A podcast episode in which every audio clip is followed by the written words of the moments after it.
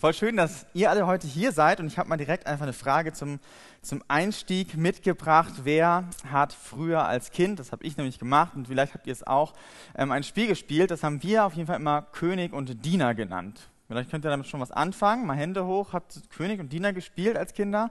Ich erkläre es kurz, vielleicht habt ihr es auch anders genannt. Ich glaube, es hat keinen offiziellen Titel, dieses Spiel.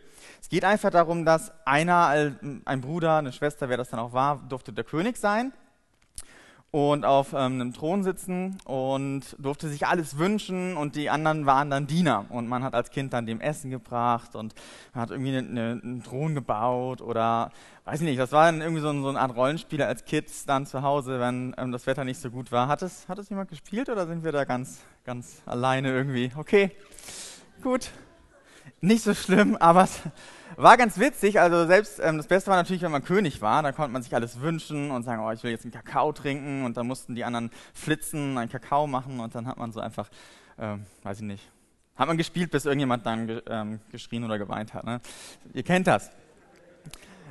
War aber auch gar nicht immer so schlimm, wenn man Diener war tatsächlich, weil es war ja nur ein Spiel und es war irgendwie auch lustig dann, Kakao vorzubereiten, Thron zu bauen oder irgendwie was man dann halt gemacht hat und man war dann so, so ein Diener und das hatte so, einen, so einen Charme. Ja, das hat hat dann irgendwie interessanterweise bei anderen Sachen dann aber nicht so viel Spaß gemacht. Wenn dann äh, Mama gerufen hat, irgendwie räumt mal die Spülmaschine jetzt aus oder deckt mal jetzt bitte den Tisch auf, dann hatte das plötzlich keinen Charme mehr. Dann war es irgendwie nicht mehr lustig, irgendwie das zu machen. Das richtige Dienen war dann irgendwie, irgendwie unangenehm und man hat sich irgendwie rausgeredet. Und ich habe wirklich im Nachhinein Mitleid mit meinen Eltern. Die haben, haben alles versucht. Ja, sie haben irgendwie Putzpläne gemacht, sie haben ein Bestrafungssystem, Belohnungssystem, alles versucht, um irgendwie da was äh, hinzubekommen, dass es einigermaßen funktioniert, aber man hat sich immer rausgeredet, diskutiert, wenn man dann dran war mit Aufdecken oder sonstigen Dingen. Und ja, ich kann es nachvollziehen, gar nicht, weil ich jetzt zwei Kinder habe, die sind zum Glück noch in der Helferphase. Ähm, Josia, unser größerer, drei Jahre alt, der, der saugt richtig gerne und der ist wie so ein Staubsaugerroboter. Man muss ihn nur lang genug irgendwo saugen lassen, dann hat er schon alles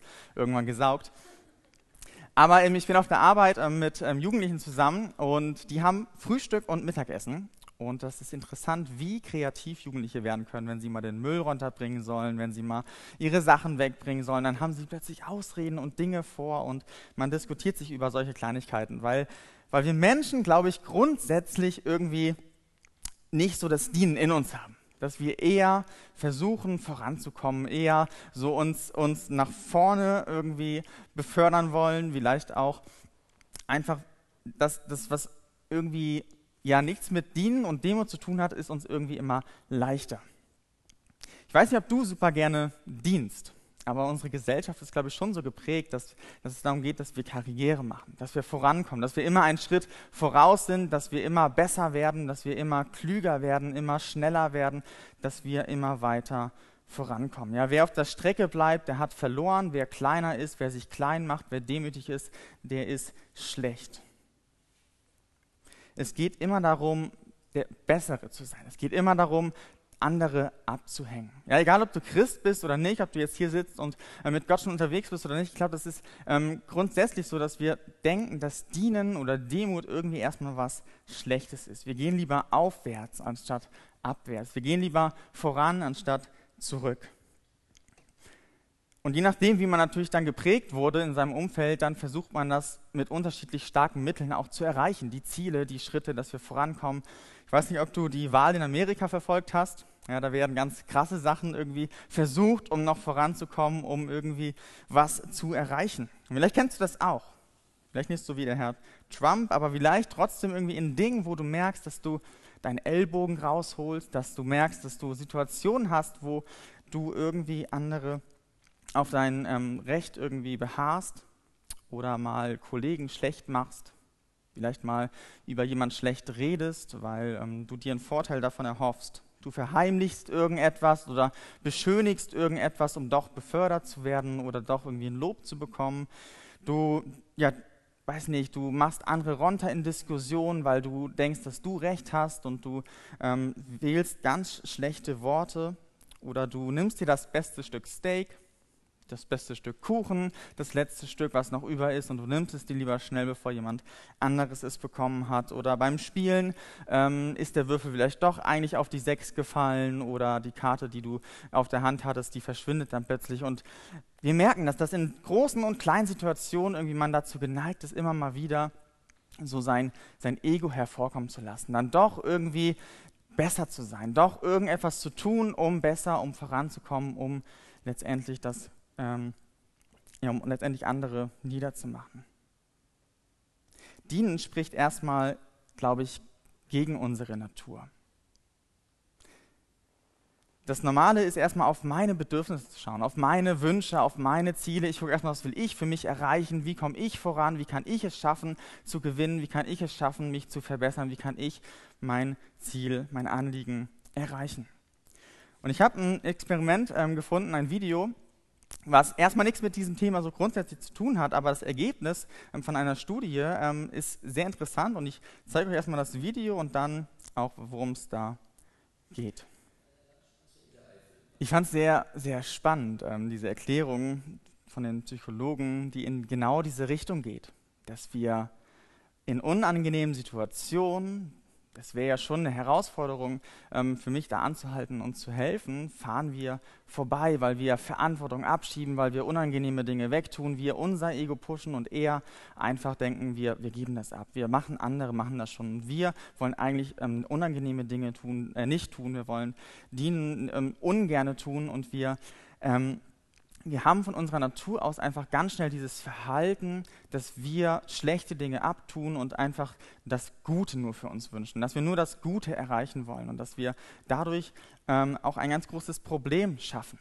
Alle Dinge, egal ob es jetzt der Kuchen ist oder irgendwas anderes, ähm, schlechte Diskussionen, wo wir auf, ein, auf unser Recht pochen oder ob es ist, dass wir am Unfall vorbeifahren, eine Sache haben diese Dinge gemein. Und zwar, dass wir durch unser Ego Dinge zerstören. Entweder uns selbst oder andere. Dass wir dadurch andere verletzen, dass wir dadurch andere Dinge zerstören. Ja, vielleicht ist es der Kuchen, den ich jemandem vorenthalte oder ähm, jemanden, den ich verletze in meiner Beziehung, weil ich einfach von oben herab diskutiere, andere schlecht mache. Oder es ist jemanden, den ich ähm, beim Unfall liegen lasse. Mein Ego zerstört letztendlich immer irgendetwas oder irgendjemanden.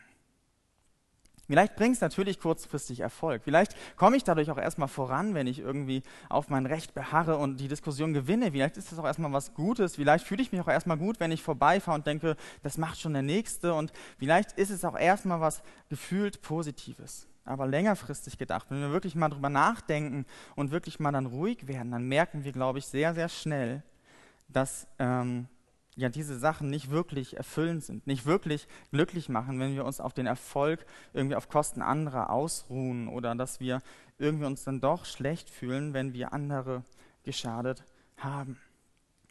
Das Problem ist, mein Ego führt zum Einbruch. Ja, mein Ego zerstört, mein Ego macht Dinge kaputt? Wie schnell sind wir dabei, auf unser Recht zu pochen in Diskussionen? Wie schnell irgendwie sind wir dann doch stolz? Wie schnell kommt es dann doch zu Notlügen, zu Beschönigungen, damit wir doch gut dastehen, damit wir doch irgendwie positiv dargestellt werden? Wie oft passiert es, dass wir irgendwie ja nur unseren Erfolg sehen? Wie oft jagen wir nur unseren eigenen Zielen hinterher, anstatt auf andere zu schauen?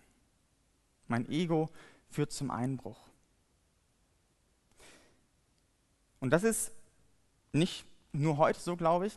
Ähm, das ist schon länger so. Das Wort Ellbogengesellschaft, vielleicht hast du das schon mal gehört, das wurde 1982 schon, also schon einige Jahre her, zum Wort des Jahres gewählt, weil ähm, das da schon so aktuell war, dass Leute genau da angefangen haben, ihre Ellbogen rauszuholen, Leute irgendwie in der Karriere, beim Sport, irgendwo sonst mit ihrem Ellbogen irgendwie runterzuhauen, damit man selbst vorankommt.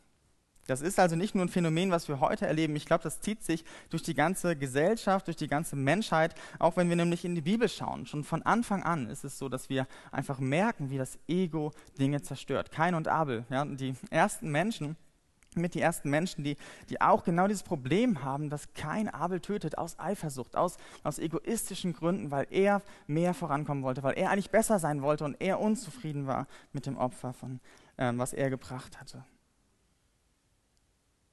Oder der Turmbau zu Babel. Ja? Die Menschen wollten immer weiterkommen. Sie wollten ähm, den höchsten Turm bis zum Himmel bauen. Sie wollten einfach ähm, ihr, ihr Ego noch mehr pushen, das größte Reich irgendwie bauen. Und auch da kennt ihr vielleicht den Ausgang der Geschichte. Jakob und Esau. Ja, Jakob, der, der betrügt, damit er das Erstgeburtsrecht bekommt, der ähm, die Beziehung zu seinem Bruder komplett zerstört, zu, ähm, den ganzen, zu der ganzen Familie erstmal, um einfach auch dieses Ziel, sein Anliegen, sein Ego zu pushen. Und auch die Jünger von Jesus tatsächlich ähm, hatten damit Probleme. Und da möchte ich gerne mit euch einsteigen in eine Begebenheit, wo Jesus genau mit diesem Ego der Jünger konfrontiert wird. Und es ist super genial, wie er ähm, darauf reagiert. Es kommen nämlich zwei Jünger, Jakobus und Johannes, auf ihn zu und wollen mit einem Anliegen ähm, ihn oder kommen einem Anliegen auf ihn zu.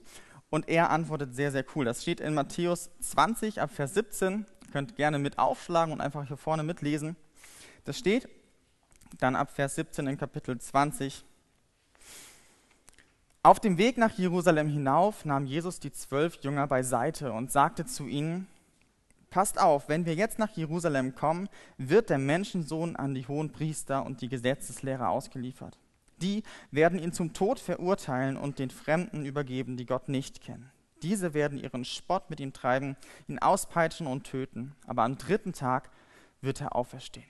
Also eine total angespannte Stimmung erstmal, die, ähm, die Umstände sind, sind irgendwie nicht, nicht so super schön. Jesus hat gerade zum dritten Mal gesagt zu seinen Jüngern, ey, wenn wir nach Jerusalem jetzt kommen, dann, dann werde ich ähm, gefoltert, ich werde sterben, ich werde den Leuten, den Menschen überliefert werden. Also irgendwie total angespannt, total irgendwie für Jesus, glaube ich, auch super herausfordernd. Und er sagt, wenn wir nach Jerusalem kommen, dann, dann wird das so sein. Und ich weiß nicht, was Jakobus und Johannes gedacht haben und warum sie dann in diesem Moment oder kurz danach irgendwie auf Jesus zukommen. Auf jeden Fall hatten sie, glaube ich, ein anderes Bild und dachten sich so, ja, Jerusalem, irgendwie große Stadt und Reich Gottes. Und ähm, da müssen wir jetzt mal eine ganz wichtige Frage klären. Dann ab Vers 20 kommt ähm, dann die Mutter mit den beiden Söhnen dann, also kommt zu dritt zu Jesus. Und genau, die, trat die Mutter der Zebedeus-Söhne in Begleitung ihrer Söhne an Jesus heran, um etwas von ihm zu erbitten. Was möchtest du? fragte er. Sie antwortete, erlaube doch, dass meine beiden Söhne in deinem Reich einmal rechts und links neben dir sitzen. Aber Jesus erwiderte, ihr wisst nicht, was ihr da verlangt. Könnt ihr den Kelch austrinken, den ich trinken muss? Ja, das können wir, erklärten sie. Jesus erwiderte, aus meinem Leidenskelch werdet ihr zwar trinken, aber ich kann trotzdem nicht bestimmen, wer auf den Plätzen rechts und links von mir sitzen wird. Das hat mein Vater entschieden. Ja, stellt euch das mal vor. Ja, sie dachten sich wahrscheinlich, wer zuerst kommt, mal zuerst. Wer zuerst Jesus fragt, irgendwie, der kriegt dann natürlich den besten Platz. Ähm, und sind so dreist, ohne irgendwie die anderen Jünger zu beachten, die anderen Leute, die mit dabei waren, zu beachten, wollen sie ihren Vorteil irgendwie ausnutzen, wollen sie direkt fragen, können wir nicht rechts und links neben dir sitzen, können wir nicht die besten Positionen haben, direkt neben dem Thron, wenn du mal dein Reich aufgebaut hast, ein sehr weltliches Denken, ein sehr hochmütiges Denken. Ja, könnt, er fragt sie, könnt ihr das denn tun, könnt ihr diesen Kelch trinken? Ja, klar können wir das, wir können das, wir, wir sind fähig, ja, wir machen das schon. Ja. Sehr hochmütig, sehr stolz kommen sie in einer Situation zu Jesus, ohne den Blick auf die anderen zu haben, ohne wirklich zu verstehen, worum es wirklich geht. Sie zerstören die, ähm, die Beziehung zu den anderen Jüngern. In Vers 24, ja, die zehn anderen hatten das Gespräch mit angehört und ärgerten sich über die beiden Brüder.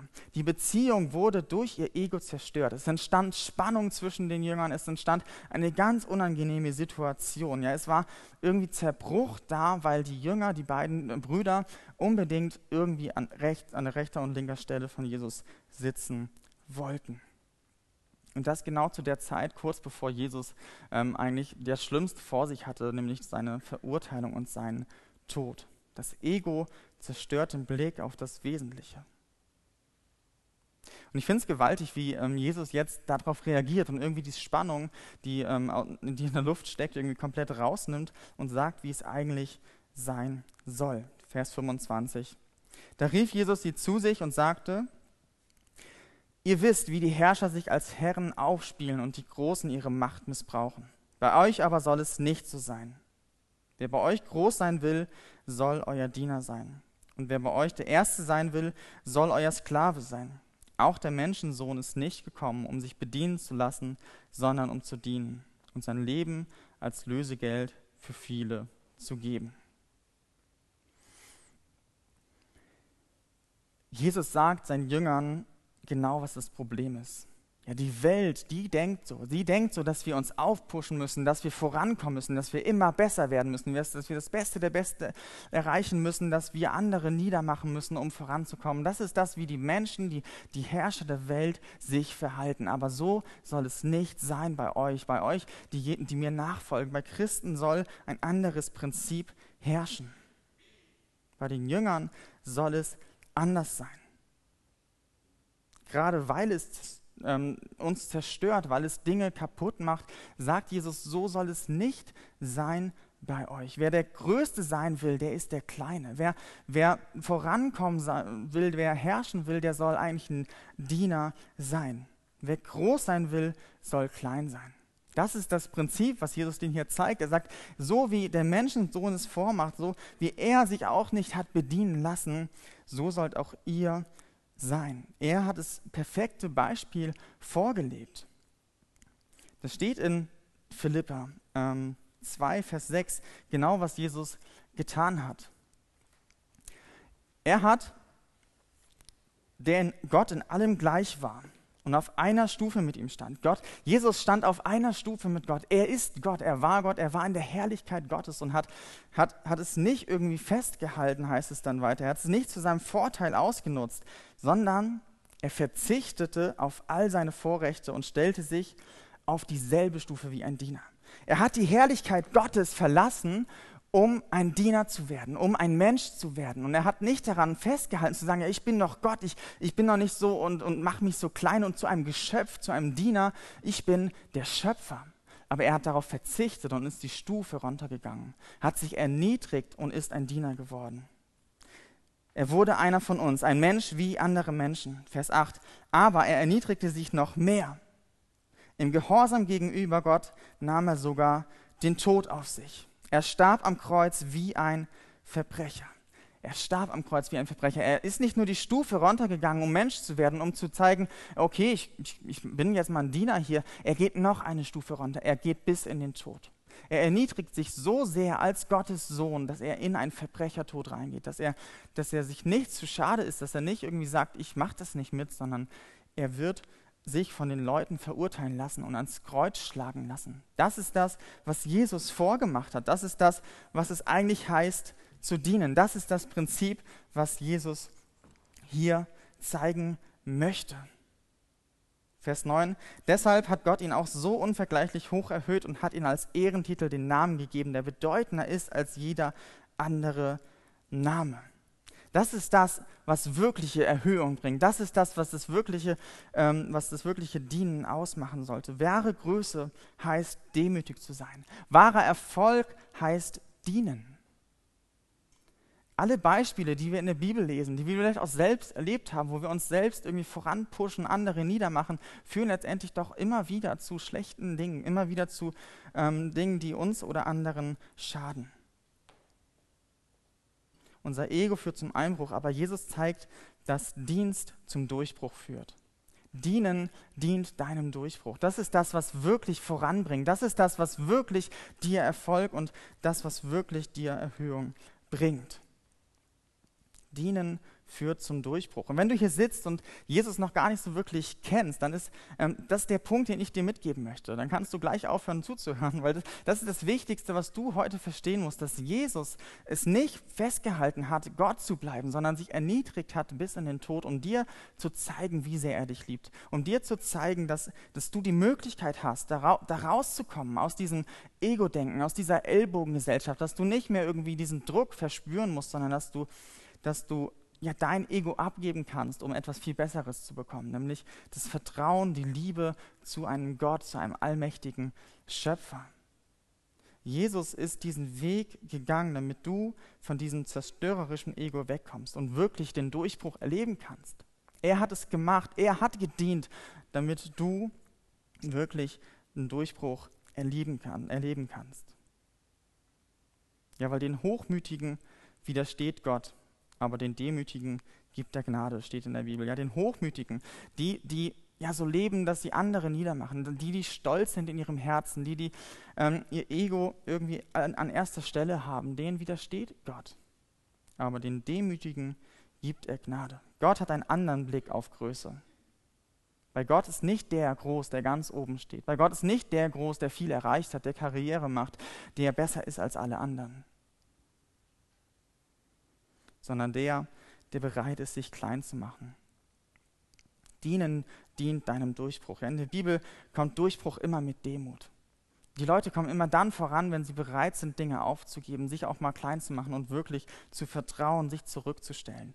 Ego führt zum Einbruch und Demut führt zum Durchbruch. Und das ist, das ist das, was ihr heute mitnehmen sollt. Jesus sagt an Jünger, macht es nicht wie die Welt.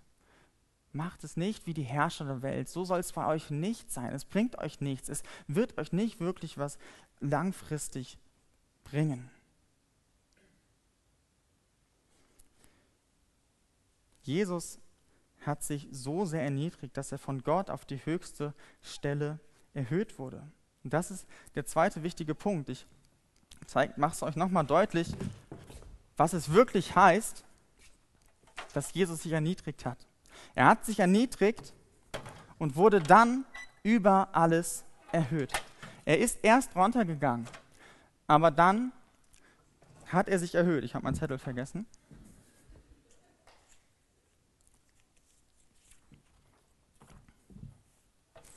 Ja, ab Vers 9, ich hatte das schon gerade eben an der Wand. Deshalb hat Gott ihn so unvergleichlich hoch erhöht und hat ihn als Ehrentitel den Namen gegeben, der bedeutender ist als jeder andere Name. Ja, das ist das, was Gott gemacht hat. Er hat sich erniedrigt bis in den Tod. Und was passiert? Er wurde um noch viel, viel mehr erhöht. Er hatte noch viel, viel mehr ähm, den, den Ehrentitel bekommen. Und weil Jesus diesen Namen trägt, werden sich einmal alle vor ihm auf die Knie werfen. Ja, alle werden das sehen. Und das ist das, was, was wirklich Demut bringt. Wir denken so, das Prinzip ist irgendwie unlogisch, weil wir erstmal einen Abstieg machen, aber Gott macht den Abstieg zum Aufstieg. Gott macht den Abstieg zum Aufstieg. Und, und Jesus hat es vorgelebt in perfekter Art und Weise, wie wir es gar nicht könnten. Dienen dient deinem Durchbruch. Gottes Prinzip ist, dass Abstieg zum Aufstieg wird. Gott will dir zeigen, was wahre Größe bedeutet.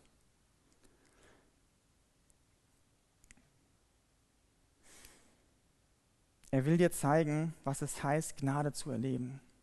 Warum widersteht Gott den Hochmütigen? Weil es nicht zu Gott passt.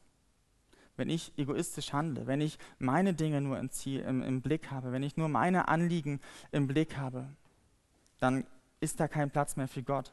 Deswegen widersteht Gott dem Hochmütigen, aber den Demütigen gibt er Gnade. Warum ist diese geistliche Übung so wichtig? Warum ist es so wichtig, dieses Prinzip mitzunehmen? Warum stehe ich hier vorne und sage euch das? Weil das irgendwie mit der Schlüssel ist.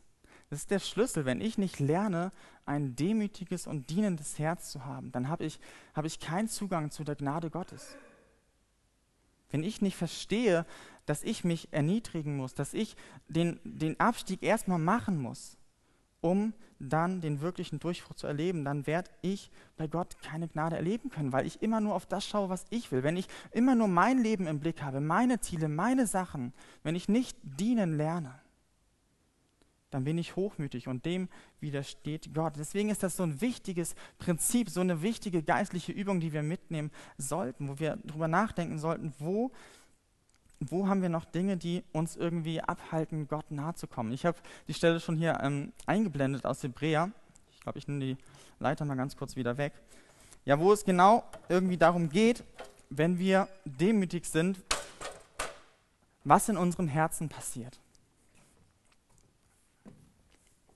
Darum beherzigt, was der Heilige Geist sagt. Wenn ihr heute die Stimme Gottes hört, verschließt euch seinem Reden nicht, wie es das Volk in der Wüste an den Tag tat, als es gegen ihn rebellierte.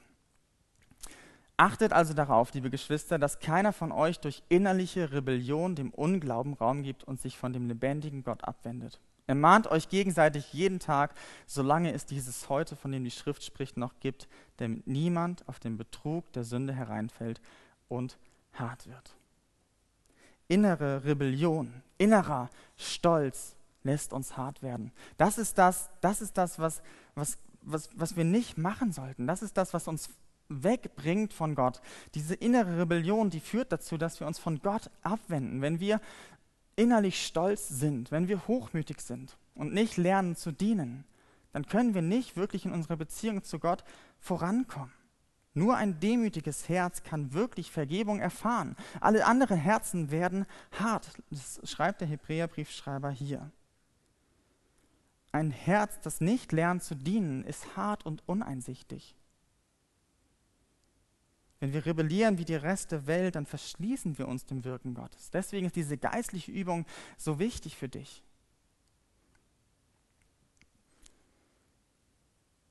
Unser Ego führt zum Einbruch, aber wenn wir immer mehr lernen, ein demütiges Herz zu haben, dann wird unser Dienst zum Durchbruch in unserer Beziehung zu Gott führen. Wenn wir lernen, ein demütiges Herz zu haben, ein dienendes Herz zu haben, dann wird das zum Durchbruch in unserer Beziehung zu Gott führen. Die geistliche Übung ist also zu hinterfragen, wie sieht es in mir aus? Wie sieht es in meinem Herzen aus? Gegenüber Gott, gegenüber meinen Mitmenschen? Wie denke ich über meine Mitmenschen? Wie denke ich über Gott? Vertraust du Gott? Vertraust du ihm alles an oder rebellierst du schon in manchen Bereichen in deinem Leben? Denkst du schon, dass du es eigentlich ganz gut alleine hinbekommen könntest? Du, du schaffst es schon, deine Sünde irgendwie zu schaffen und du holst dir noch einfach ein paar Hilfen. Du stellst dir zehn Wecker, damit du irgendwelche Dinge erreichst, die du gerne machen würdest. Du versuchst es immer wieder selbst. Vielleicht bist du auch zu stolz, um Fehler zuzugeben dass du merkst, nee, das ist eigentlich gar nicht so schlimm, das kann Gott doch gar nicht so gemeint haben. Und du merkst, dass dein Ego plötzlich Gott im Weg steht. Hast du Gott vielleicht abgestempelt, weil er nicht genau das getan hat, was du erwartet hast? Er nicht deinen Willen entsprechend gehandelt hat? Er nicht dich erhört hat, wie du es dir eigentlich gewünscht hast und du bist sauer auf Gott und du denkst dir, das kann doch nicht sein und du erhebst dich über Gott, über seinen Willen, über seine Allmacht und Allwissenheit. Denkst du höher von dir, als es gut wäre? Wo steht dein Ego, deinen Durchbruch in deiner Gottesbeziehung im Weg? Wo steht dein Ego, deinen Durchbruch in deiner Gottesbeziehung im Weg? Oder auch im Umgang mit deinen Mitmenschen. Ja, wo hast du Momente, wo du dich vielleicht besser fühlst als andere? Wo du von oben herab auf andere schaust? Vielleicht mal schlecht über jemanden redest? Vielleicht andere niedermachst, wenn sie gerade nicht da sind? Wo schaust du auf deinen eigenen Vorteil und ergatterst dir schnell das beste Stück? Wo beschönigst du? Wo lügst du? Um voranzukommen.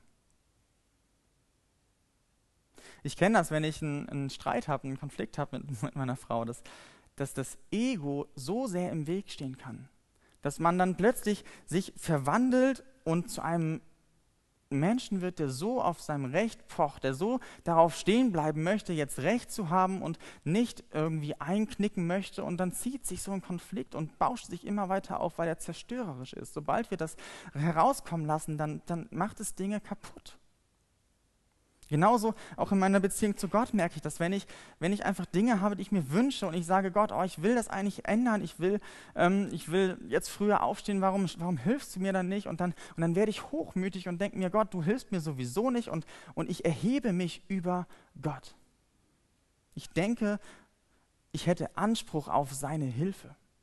Und wenn er sie mir nicht gibt, dann bin ich sauer, dann bin ich stolz. Egal, wo es in deinem Leben Bereiche sind, in denen du noch merkst, dass dein Ego irgendwie zum Vorschein kommt, nimm dir heute vor, den anderen Weg zu gehen. Nimm dir heute vor, den Weg zu gehen, den Jesus gegangen ist. Präg dir diesen Satz ein, dass Dienen zum Durchbruch führt. Präg dir diesen Satz, nimm ihn dir mit, schreib ihn dir auf, pin ihn dir irgendwo an die Wand, an den Kühlschrank oder sonst wohin, damit du, wenn Konflikt aufkommt oder wenn ein nerviger Mensch um die Ecke kommt oder du eine blöde Situation hast, die vor dir steht oder irgendetwas kommt, dass du nicht irgendwie merkst, dass, dass du jetzt ähm, hochmütig wirst oder irgendwie andere verletzt, sondern dass du den demütigen, dienenden Weg gehst. Wähle den Weg, den Jesus gegangen ist. Und dann bin ich davon überzeugt, dass das dich wirklich längerfristig weiterbringen wird. Dass das es wirklich ist, vielleicht im ersten Moment was schwieriger ist, aber was letztendlich wirklich einen Segen bringen wird. Und wenn du nicht direkt eine akute Situation hast nächste Woche, dann ist das natürlich cool, aber dann möchte ich dich trotzdem herausfordern, einen Punkt irgendwie dir zu überlegen, wo du nochmal neu dienen und Demut lernen kannst. Überleg doch mal, wen du ganz praktisch helfen kannst. Wo kannst du jemanden unter die Arme greifen und irgendwie beim Umzug, beim Aufräumen helfen oder beim Einkaufen, beim, beim Babysitten, beim Kochen? Ich weiß es nicht. Überleg eine Person vielleicht, die, die dir jetzt auf dem Herzen liegt, wo du einfach mal fragen kannst, ey, wie kann ich dir, wie kann ich dir nächste Woche helfen? Oder frag einen Bruder, eine Schwester, wofür du beten kannst. Denk darüber nach, wo du vielleicht jemanden vergeben solltest, wo du deinen Stolz ablegen musst, um jemanden zu vergeben, um vielleicht einen Konflikt lösen zu können. Wo kannst du Zeit oder Geld oder Kraft investieren, um anderen etwas zu opfern, um anderen etwas ähm, oder anderen zu helfen? Oder auch in deiner Gottesbeziehung, wo musst du Gott etwas bekennen? Wo musst du Sünde mal wirklich irgendwie bei Namen nennen? Andi hat es letzte Woche gesagt zum Thema Beichten, ja. Und der Stolz, der steht der Beichte im Weg. Wo musst du deinen Stolz mal ablegen, um dann wirklich Gott in, Gottes, in deiner Gottesbeziehung zu wachsen? Welcher Bereich ist dir da noch zu wichtig? Wo hältst du noch fest? Wo willst du noch gerne die Kontrolle haben? Wo willst du gerne noch deinen Erfolg dann doch haben? Wo willst du noch gerne deine weltlichen Karriereziele erreichen? Und wo stehen diese Dinge deiner Beziehung zu Gott im Weg? Überleg dir eine Sache, einen Schritt heute, den du gehen möchtest. Schreib ihn dir auf und geh dann Schritt für Schritt. Sag dir nicht, ab morgen bin ich ein demütiger Diener, so wie Jesus es gemacht hat. Morgen bin ich ein anderer Mensch. Das funktioniert nicht. Dann wirst du nur wieder was ähm, falsch machen, dann wirst du wieder dich ärgern, dann wirst du wieder stolz und ärgerlich und, und, und so kommst du nicht wirklich voran. Nimm dir eine Sache vor. Eine Sache vor für die nächste Woche, die du gerne machen möchtest. Jemanden etwas ähm, vorbeibringen oder irgendetwas von den ganzen Sachen, die ich aufgezählt habe. Ein Gebet sprechen. Jeden Tag einmal ein Gebet sprechen. Diesen Satz zu sagen die Verse zu lesen, wo wir lesen, wie Jesus sich erniedrigt hat, um ausgerichtet zu sein. Ich weiß es nicht. Überleg dir eine Sache.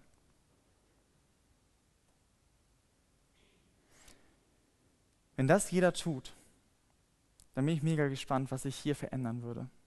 Ich glaube, wir als Gemeinde würden ähm, uns so verändern, wenn jeder in Demut und in, in, in, mit einem dienenden Herzen miteinander umgeht. Was für eine Atmosphäre, was für eine Liebe wäre hier unter uns, wenn wir alle den anderen im Blick haben, wenn wir uns gegenseitig ermutigen und den anderen höher achten als uns selbst.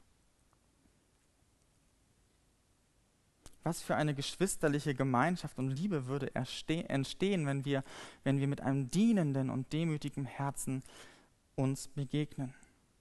Wenn wir uns nicht vergleichen, uns nicht beneiden, was der andere hat, wie weit der schon ist, was der eigentlich alles kann und nicht kann, äh, was er nicht machen muss. Wenn wir nicht auf die anderen schauen, irgendwie von oben herab, weil wir dann doch schon in dem Schritt etwas besser können als der. Was für eine Freiheit wäre das, wenn wir in so einer Atmosphäre, in so einer Gemeinschaft leben könnten, in der wir uns gegenseitig demütig begegnen.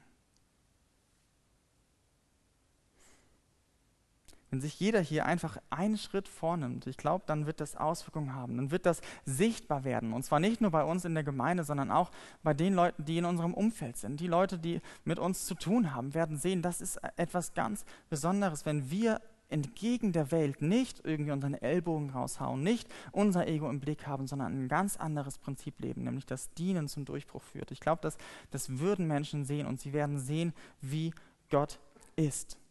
Wünschst du dir nicht auch, dass du Veränderungen in deiner Gottesbeziehung erlebst? Dass du, dass du diese Predigtreihe schon immer wieder hörst und denkst irgendwie, ja, ich, ich will diese geistlichen Übungen nutzen, ich will vorankommen, ich will Gott erleben. Dann überleg dir, wo, wo du dein Herz demütigen kannst. Ja, was könnte Gott in deinem Leben ändern, wenn du es schaffst, diese Rebellion zu beenden, wenn du es schaffst, deinen Stolz abzulegen? Was könnte passieren, wenn Jesus in deinem Herzen einzieht und dein Ego ausziehen muss? Was könnte er in deinem Leben verändern? Wenn du ein demütiges Herz bekommst, dann wird Jesus dich zum Durchbruch, zum Weiterkommen bringen. Dann wirst du erhöht werden, dann wirst du wirklichen Fortschritt machen. Und wenn du noch nicht mit Jesus unterwegs bist, dann, dann überleg mal für dich, was es für einen Unterschied machen würde, wenn du aus dieser Gesellschaft rauskommst und nicht mehr in diesem Druck leben musst, dass du vorankommen musst, dass du etwas erreichen müsstest, um gut dazustehen, um irgendwie Erfolg zu haben, um irgendwie dich behaupten zu können oder zu müssen. Überleg dir, was das für eine Befreiung ist, was es für dich bedeuten würde, wenn du, wenn du nicht mehr irgendwie in dieser Angst leben musst, dass, dass andere dich niedermachen, dass du nicht mehr in der Angst leben musst, ein gewisses Level erreichen zu müssen, sondern in deinem Leben mit Jesus wirklichen Durchbruch erlebst, wirkliche Freiheit erlebst und wirklich erlebst, wie er dich liebt, wie er es vorgemacht hat. Dienen dient deinem Durchbruch. Nimm diesen Satz mit, Geht einen Schritt in der nächsten Woche und dafür würde ich jetzt gerne noch beten. Herr Jesus Christus, du hast es perfekt vorgemacht. Du, du warst das Beispiel, was es, ähm, woran wir sehen, was es heißt, erfolgreich zu sein. Nämlich nicht uns irgendwie ähm, groß zu machen, nicht andere niederzumachen, nicht anders irgendwie an Dinge ranzukommen, sondern zu dienen und demütig zu sein. Und das ist das, was uns wirklich voranbringt. Das ist das, was, was wirklich irgendwie Erfolg bringt. Ich bete darum, dass wir das in unserem Herzen verstehen, dass unser Stolz, unser Ego, unsere Rebellion in uns, die immer wieder hervorkommt, ähm, ja, zwischen dir und uns steht. Ich bete darum, dass du uns ähm, Bereiche in unserem Leben aufzeigst, jeden, der hier sitzt, jeden, der das hört irgendwie, wo wir noch, ähm, wo wir noch egoistisch oder stolz sind. Und ich bete, dass du uns hilfst, ein demütiges, dienendes Herz dir gegenüber und unseren Mitmenschen zu haben, wo wir, ähm, in dem wir wirklich so leben, dass, dass wir den anderen höher achten als uns selbst. Ich wünsche mir so sehr, dass, dass wir ähm, dadurch verändert werden, dass jeder hier einen Schritt gehen kann, um, um, in, unsere, um in unserer Beziehung zu dir zu wachsen. Bitte schenk du Gnade, schenk du uns da den Blick auf dich, auf dein perfektes Vorbild. Danke, dass du es gemacht hast, dass du nicht ja, das festgehalten hast, Gott zu sein, Gott zu bleiben, sondern dass du verzichtet hast und bis in den Tod gegangen bist. Amen.